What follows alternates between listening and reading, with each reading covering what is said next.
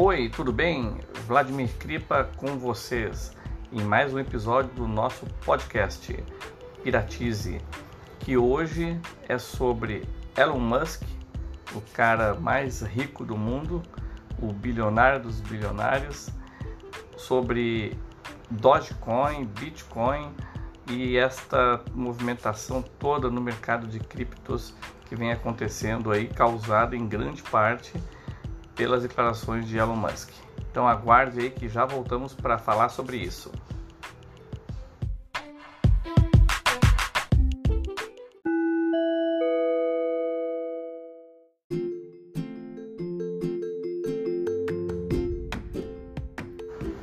E a cotação do Bitcoin hoje, dia 10 de fevereiro, 17 horas, quando estou gravando esse podcast, é de 45.180 dólares aproximadamente 243 mil reais.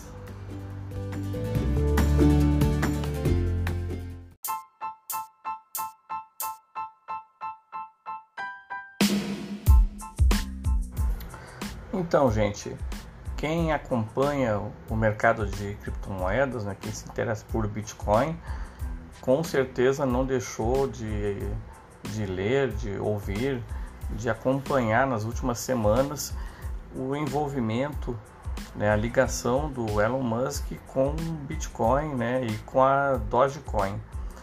Bom, Elon Musk, não vou contar a história do cara, né? Fica para vocês a tarefa de casa aí, dar uma pesquisada, quem não conhece ainda, né? Ou quem não ouviu falar. Embora seja difícil alguém do meio aí de tecnologia não ter ouvido falar no, no Elon Musk. É, no momento aí o cara mais cheio da grana do mundo, né? Tá número um da lista da, da Forbes, passou Jeff Bezos lá da, da Amazon, né? Da Amazon.com. E assim, é um cara que a vida toda dele é ligada à tecnologia, né? Já empreendeu, iniciou várias empresas. E então, um cara desses, quando se posiciona, quando fala alguma coisa né, sobre tecnologia ou qualquer coisa que fale tem repercussões, né? Então o Elon Musk ele ele é um fã, né? Ele publicamente falava no, principalmente no Twitter que ele usa bastante, né, para expressar as opiniões dele, as ideias dele sobre a Dogecoin, né? E, e só dele comentar, dele falar sobre sobre a Dogecoin, ele provocou uma subida é, astronômica né, da, da, dessa criptomoeda. Né? A Dogecoin é uma cripto que foi criada há muito tempo. Né? É, eu posso estar errado aqui, né, mas é, se não me engano foi lá 2012, 2013 a Dogecoin já, já existia. E assim, não é uma cripto que a gente que dê para dizer que dá para levar a sério, né? É uma cripto que foi criada baseada no meme, né? E sempre foi uma cripto ligada a essa zoeira muito comum na internet. E também é uma cripto que não tem, a, a emissão dela é, é, infinita, não é difícil de, de minerar, então é até interessante para quem quer aprender, para quem se interessa por mineração. É uma cripto que dá para minerar com, com computador, né? É, então ela tem esses aspectos interessantes. Ela tem caráter até educativo, né? Mas ela foi criada principalmente em cima da, da zoeira que normal da, da internet, né? Pois bem, foi o Elon Musk começar a falar Dogecoin e ela disparou, né? Foi pro espaço aí. Inclusive no grupo Bitcoin Brasil estava lendo lá um post de uma usuária onde ela relatou que há dois meses atrás ela tinha o equivalente a 800 reais em Dogecoin, né? Era cerca de 68 mil Dogecoins. E hoje está quase 30 mil, 29 mil reais se ela vender hoje, né? Até se ela estiver ouvindo, eu acho que tem que vender, hein? acho que ela tem que vender porque é, sabe-se lá até onde vai a Dogecoin. Enfim, além de falar da Dogecoin, há, há poucos dias, hoje é quarta-feira, na segunda-feira, o Elon Musk tornou público que a Tesla, uma das maiores empresas dele, ou das mais conhecidas, né, é, adquiriu 1 bilhão e 500 milhões de dólares em Bitcoin. Né? Não é pouca grana. Do capital da Tesla é, em caixa, isso representa mais de 10% do, do que eles têm. E ele, esse anúncio foi feito na segunda, dia 8 de fevereiro, informando que a venda tinha sido, ah, que a compra, né, tinha sido realizada no mês de janeiro. Quando o Elon Musk tornou isso público, né, o Bitcoin subiu 20%, por volta de 20% num único dia, né, chegando a, a, a passar de, em, em real, né, de 250 mil reais em dólares chegou a 48 mil dólares, um pouco mais que isso, atingiu o maior valor até hoje atingido né, na história do, do Bitcoin. E por causa, obviamente, por causa dessa declaração do, do Elon Musk. Porque isso tem um peso muito grande, né? O maior, o homem mais rico do mundo é, tornar público que está comprando, né, que comprou Bitcoin, né? Isso passa uma confiança para o Bitcoin, né? Realmente mostra que, que, o negócio é sério, que a tecnologia é séria, né? É, isso é bom, é bom por um lado, né? Porque passa essa, aumenta essa credibilidade, é, mas isso tem outros aspectos, outros aspectos que a gente tem que considerar também, né? Que de certo modo mostram também uma fragilidade desse mercado, né? É, voltando um pouco, né? A minha opinião pessoal, né? Eu, eu acho que quando o Elon Musk estava lá falando da, da Dogecoin, né? E ele vendo o, o, o que as opiniões dele provocavam, né? É, subir a moeda, descer a moeda, sub, né? valorizar, desvalorizar eu acredito né, que ele estava testando, estava testando esse, esse poder dele de influenciar, estava né, testando a capacidade dele de influenciar o mercado. Então ele pegou a Dogecoin ali, né, que é uma moeda conhecida, né, uma moeda amada até né, por, pela comunidade cripto, e ali ele fez os testes dele para ver o quanto a opinião dele é, tem poder, né? E ele viu que realmente tem poder, ele conseguiu tirar a Dogecoin de um valor próximo, muito, muito baixo, né? E levar aí, eh, eu posso me enganar aqui, mas por volta de 50 centavos de, de dólar, né? É, o que é um valor muito alto, né? E nunca, nunca foi atingido. Foi o valor máximo que, que a Dogecoin atingiu.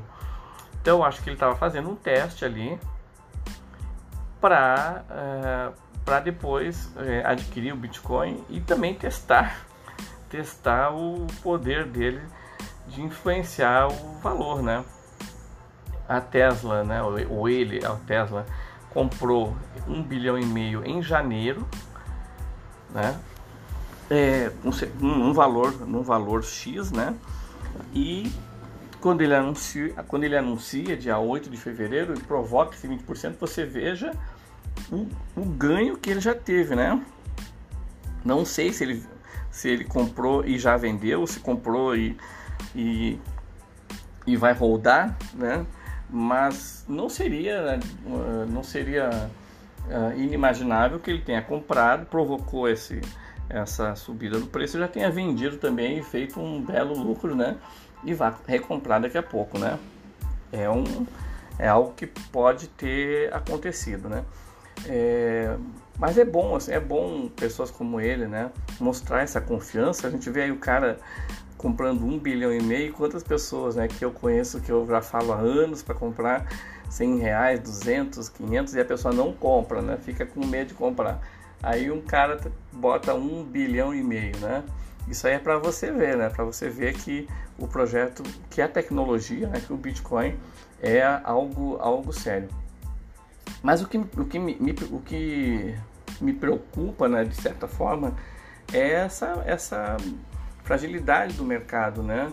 essa facilidade dele ser manipulado. Né? Você vê uma pessoa faz uma declaração e consegue fazer o preço disparar.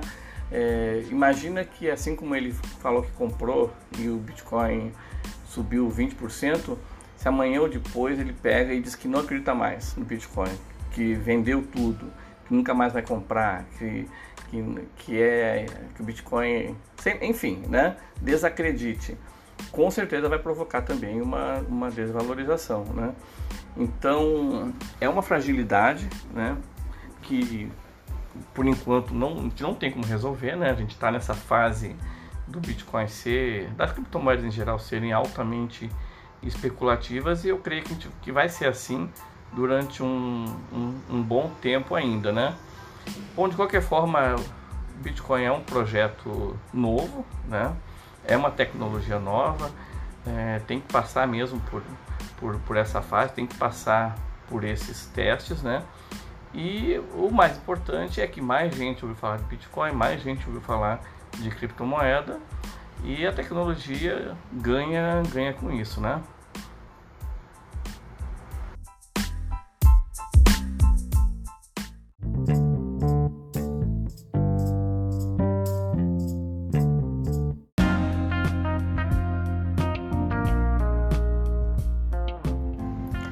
Bom, gente, por hoje é isso, né? E fica mais uma vez o meu conselho: eu não quero ver você perdendo dinheiro com Bitcoin, com criptomoeda.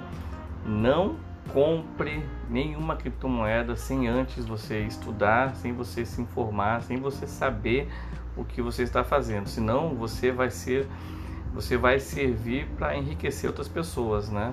Se você entrar nesse jogo da especulação, você vai fazer o que faz a maioria das pessoas que entram sem conhecer nada. Compram quando o valor está alto, depois acabam vendendo quando o valor está baixo, com medo de, de perder mais. São as chamadas sardinhas, né, que fazem a alegria das baleias, que são aqueles usuários que têm muitas moedas, muitos bitcoins, muitas criptos. Né? Então não quero que você seja uma sardinha que seja engolida. É, se você é uma sardinha, um pequeno investidor, que você saiba cuidar do seu investimento, né?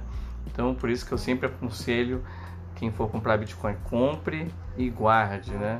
Faça o chamado hold. E se for se meter em trade, só faça isso depois de estudar muito, de conhecer muito, né? Porque senão você vai virar sardinha, vai ser engolido, vai entrar nesse jogo da manipulação.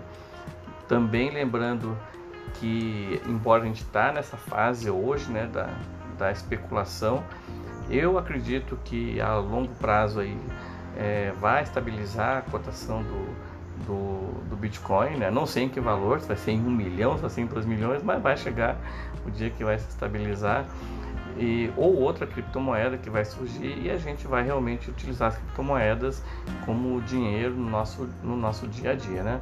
É, a era do dinheiro, que como a gente conhece, né? o, o papel aí já morreu, né? a gente está vendo aí os últimos anos do uso do, do papel moeda e a próxima moeda a ser utilizada com certeza serão as criptomoedas. Por isso que é uma tecnologia que tem muito valor, né? porque é, você é o seu próprio banco e a tecnologia das criptomoedas ela elimina os intermediários, né? Ela promove a desintermediação e isso a gente vai ver acontecer em muitas áreas, muito além do, do, do dinheiro, do uso do dinheiro no dia a dia. Então, um abraço a todos e todas e até o próximo.